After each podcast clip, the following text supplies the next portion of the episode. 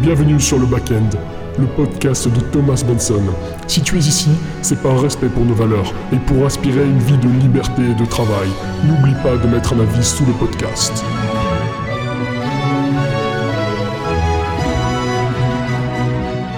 Salut Tom et bienvenue dans cet épisode de podcast Let's Go Wow, ça fait longtemps que j'ai pas fait un épisode, je manque à tous mes devoirs, Thomas Benson, ravi pour euh, ravi de t'avoir, euh, ça fait un moment euh, mon ami, ça fait un moment et je m'excuse grandement de, de l'absence que j'ai pu provoquer, peut-être que ça t'a déchiré le cœur, peut-être que tu t'es mal senti.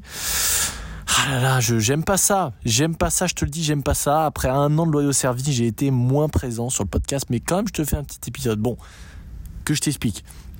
Là, franchement, niveau contenu en ce moment, on n'arrête pas. On n'arrête pas. Je fais des tweets tous les jours.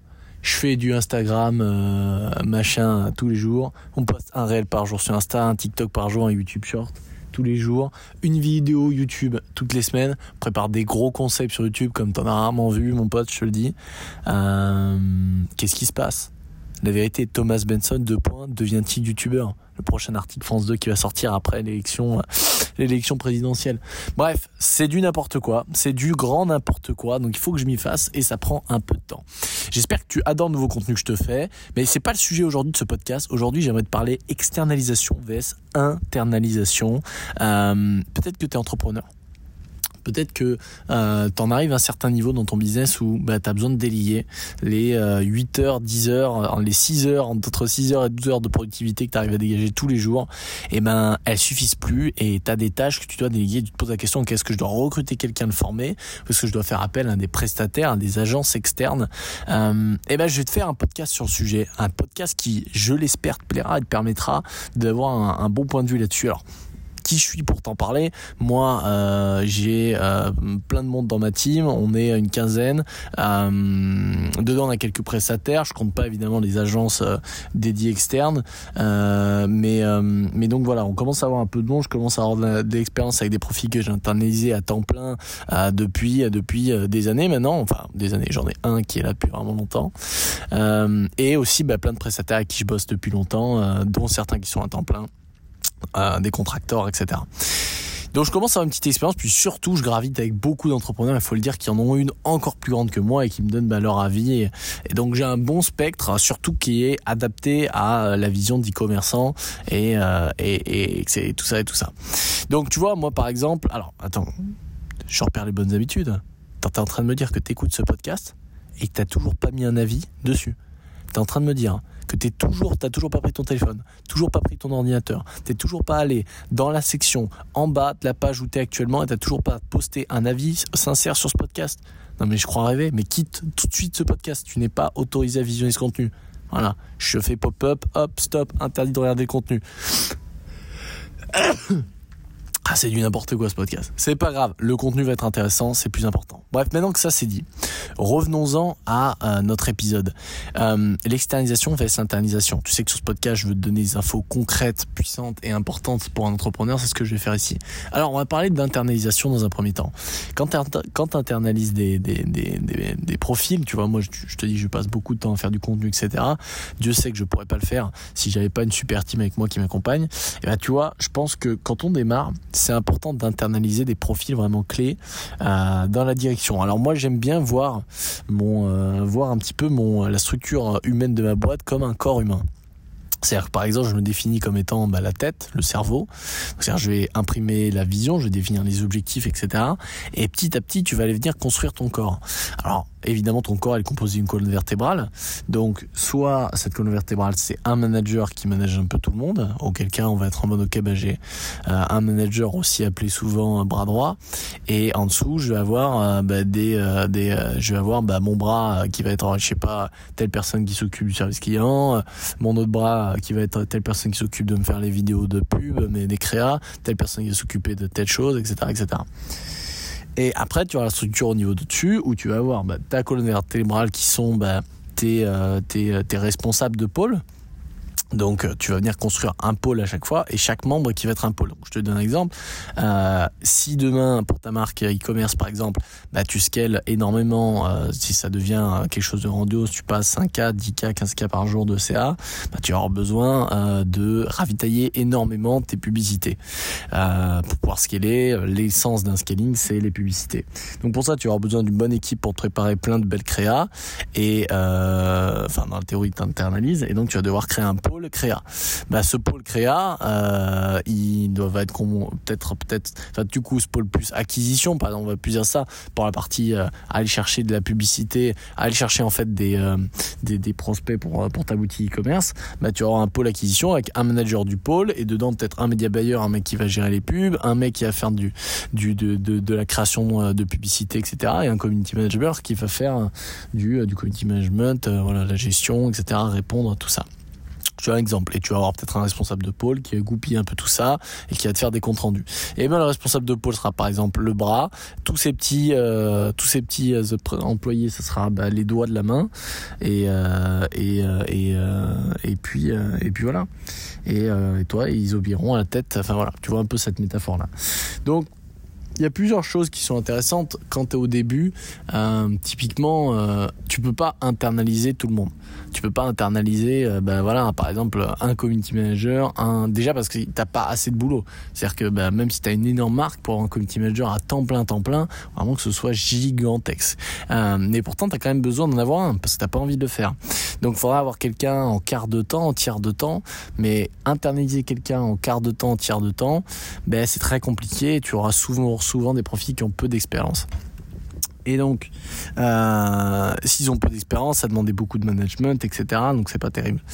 VS, tu peux faire appel à la l'externalisation et aller voir des profils bah, des agences qui ont euh, qui sont peut-être un petit peu plus chers mais qui vont arriver avec une réelle expertise. Et tu vas te rendre compte que pour avoir des gens qui ont une telle compétence si tu vas prendre les bonnes agences hein, je rappelle que vraiment sur le marché francophone sincèrement tu vas voir les agences un peu e-com Presta tout ça tu as une énorme partie c'est du grand n'importe quoi d'accord?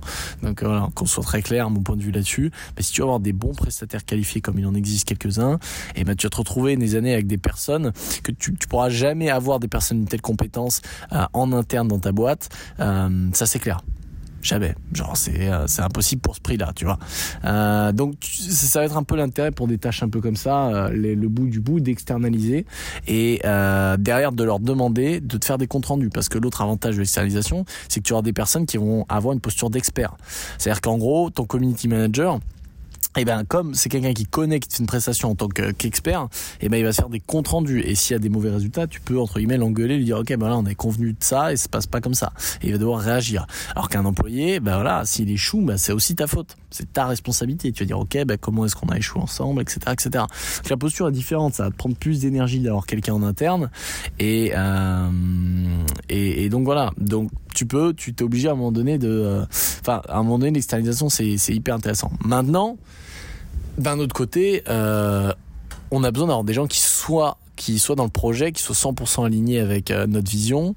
On a besoin d'avoir des pros, des gens qui connaissent les affaires courantes, qui peuvent gérer un petit peu tout, tout, tout, et pas avoir que des profils hyper spécifiques.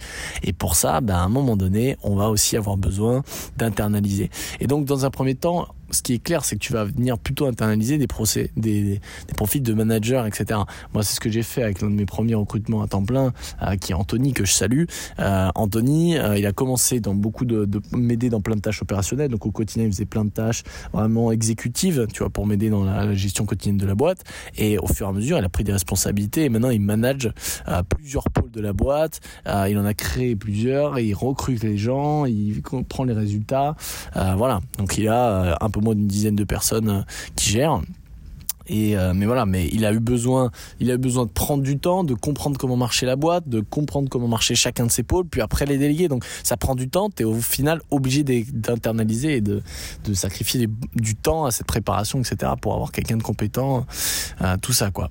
Donc c'est une, c'est un truc qui peut arriver et euh, et c'est un peu la balance à faire. Donc moi quand je te recommande, c'est plus dans un premier temps d'internaliser des profils vraiment clés et d'aller externaliser après en dessous des des profils qui vont te permettre de faire de la gestion questions qui vont te permettre pardon de, qui vont faire des comptes rendus à ton manager. Ton manager va pouvoir suivre un peu les résultats de tout ça, les résultats de publicité, les résultats du community management, les résultats de, tout, tout, tout ce qu'il y a à traquer en fait. Et je pense que c'est la meilleure façon aujourd'hui de voir un peu la structuration d'une boîte quand tu es eh ben entrepreneur et commerçant et que tu commences un peu à avoir une une bonne euh, une bonne boîte sympa. Euh, c'est une structure qui pourra vraiment t'amener à un super niveau, à une marque qui vaut plusieurs millions largement. Euh, Au-dessus, euh, ça commence à être plus compliqué, mais je n'en traiterai pas dans ce podcast. Je pense que c'est pas hyper intéressant. Euh, ça concerne pas grand monde ici. Donc voilà euh, comment je vois la chose. Euh, c'est quelque chose dans lequel j'ai beaucoup discuté avec beaucoup d'entrepreneurs. C'est quelque chose que je constatais par moi-même, euh, des 10 avec à, mon grand ami Léo, l'entrepreneur avec lequel on a beaucoup beaucoup parlé de ce sujet. donc donc voilà, c'est le point de vue là-dessus. On se rend compte aujourd'hui que l'externalisation, c'est quand même faire appel à des prix parfois raisonnables, enfin souvent raisonnables, à des profils qui ont une extrême compétence. Et en fait, comme ils diluent leur temps sur plein de personnes, ben, ils vous permettent de les avoir à un coût euh, correct et rendre rendre ça possible en fait. Et, euh, et vous avez énormément à apprendre quand vous avez les bonnes personnes en face.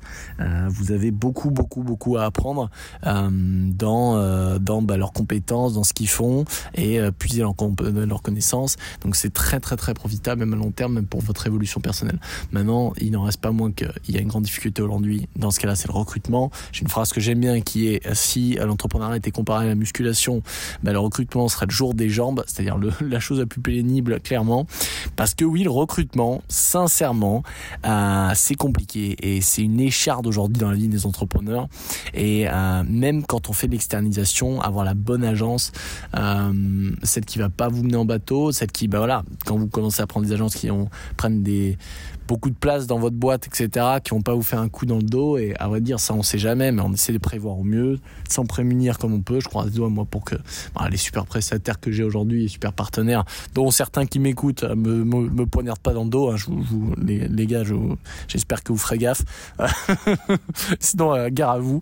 Et donc, euh, et donc voilà. Donc c'est mon point de vue sur l'internalisation avec l'externalisation. Encore une fois, il, faut nuancer, équilibrer. C'est des étapes et c'est à certains rôles. Je pense qu'il faut pas griller les étapes et aujourd'hui, aujourd'hui au début, l'externalisation est clairement hyper importante dans une boîte comme la nôtre. À l'ère du digital, à l'ère où tous les postes sont pourvoibles par des par des freelances, par des agences, etc. Je pense qu'il y a un gros gros euh, truc à faire, surtout dans le digital et dans une ère où demain le monde de l'emploi va être de plus en plus euh, dirigé par euh, bah, des freelances, des prestataires, des gens qui ont des compétences et qui les mettent au service d'entreprise, dans un monde qui a besoin de plus en plus de flexibilité. Effectivement, l'externalisation semble être la chose tendance, même s'il faut toujours accouvrir un peu d'internalisation solide, un corps, un corps team, une team solide, efficace pour gérer ton e-com. Voilà, donc j'espère que ce podcast t'aura plu. Euh, ça concerne pas tout le monde, effectivement, ce podcast, mais je pense que c'est important d'avoir la vision, la vision par rapport à ça, même quand on débute, dans se dire, ok, ben dans quelques temps, j'aurai un e-commerce comme ça, je ferai ça, et, euh, et ça sera, ça sera génial. Donc c'est des lois pas que pour l'e-commerce évidemment, mais euh, ça, ça applique très bien. En tout cas, dans mon cas, c'est ce que nous, nous faisons et nous préconisons à nos très chers et tendres élèves. Voilà, j'espère que ce podcast t'a plu. J'espère que tu as appris plein de choses. C'était le retour du Benson après quelques temps euh, sans, sans trop de podcasts. Je suis au Vietnam, là, en ce moment, je suis à Ho Chi Minh Ville. Euh, on profite un petit peu. Là, je suis directement au WeWork, en fait, dans la salle de repos. Il n'y a pas grand monde, donc je peux enregistrer tranquillement. Et, euh, et puis, je retourne en Thaïlande la semaine prochaine, à Bangkok. City, passe-moi, passe, passe venir me dire bonjour. C'est une ville que j'adore. Euh, je rêvais d'y aller littéralement. C'était la première ville où je voulais aller avec mon ancien associé, je me souviens. Il y a 4 ans maintenant, j'étais en mode ok, ben je veux aller à Bangkok quand ça marche, je veux avoir la piscine sur le building, tout ça. Et euh, maintenant qu'on a ça, euh, ça fait très plaisir, beaucoup de gratitude. Donc, euh, donc bref, la vie est belle. Tant qu'on a les moyens pour ça rendre. ainsi, je vous fais de gros bisous, je vous dis à très vite. Merci d'avoir suivi cet épisode de podcast. Merci d'avoir laissé un avis obligatoire sur ce podcast, de suivi ce contenu. Et quant à moi, eh ben, je te dis à très vite pour un prochain podcast. Ciao